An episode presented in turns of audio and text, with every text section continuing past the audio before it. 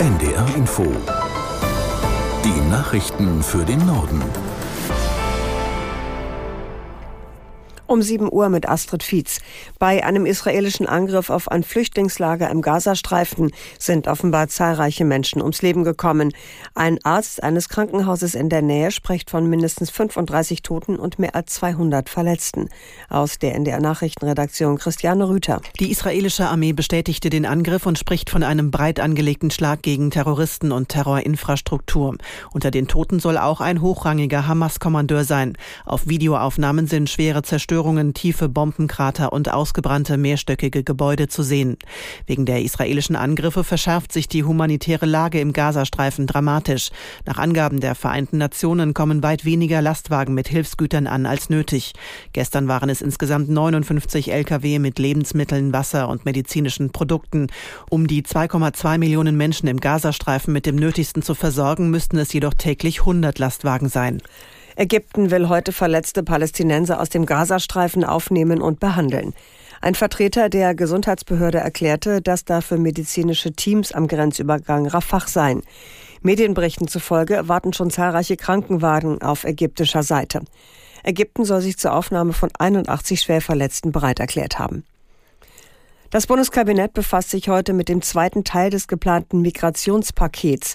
Für Asylsuchende und Geduldete soll der Zugang in den Arbeitsmarkt erleichtert werden. Aus Berlin Uli Haug. Konkret sollen Asylbewerber in Erstaufnahmeeinrichtungen bereits nach sechs statt bisher neun Monaten arbeiten.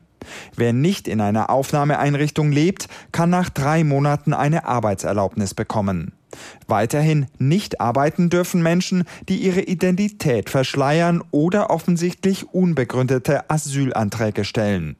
Auch Menschen aus sogenannten sicheren Herkunftsländern bekommen keinen erleichterten Zugang zu Jobs. Die Ausländerbehörden werden angehalten, geduldeten Ausländern in der Regel eine Arbeitserlaubnis zu erteilen. Außerdem wird die Bundesregierung die Strafen für Schleuser verschärfen. Bei Schleusung mit Todesfolge droht künftig lebenslange Freiheitsstrafe. Die Bundestagsfraktionen von SPD und Grünen lehnen die von CDU und FDP vorgeschlagenen Asylverfahren außerhalb der Europäischen Union ab. Nordrhein-Westfalens Ministerpräsident Wüst von der CDU hatte gefordert, Flüchtlinge nach dem Aufgreifen in Europa in Partnerländer entlang der Fluchtrouten zu bringen.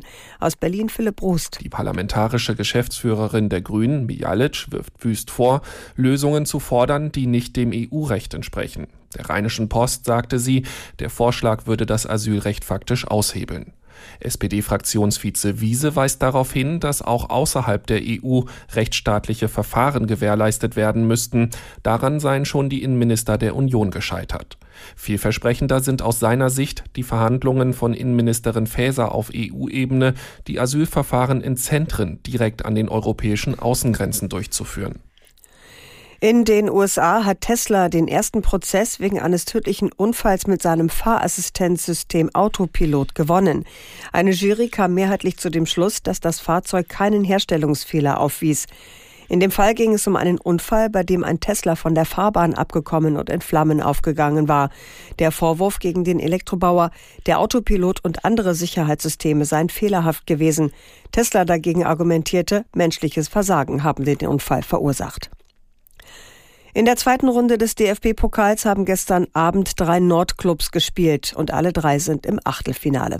Aus der in der Sportredaktion Hendrik Lückhoff. Der Hamburger SV hat es spannend gemacht. Nach hartem Kampf setzten sich die Hamburger erst im Elfmeterschießen durch mit 4 zu 3 bei Drittligist Bielefeld. Auch Hamburgs Stadtrivale St. Pauli ist eine Runde weiter durch einen 2 zu 1 Sieg nach Verlängerung gegen Schalke.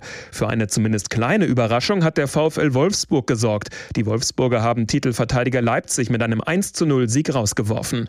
In Köln und bei Union Berlin gehen die Krisen weiter. Köln verlor mit 2 zu 3 bei Zweitligist Kaiserslautern. Union Berlin kassierte mit dem 0 zu 1 in Stuttgart die elfte Niederlage in Folge. Das waren die Nachrichten.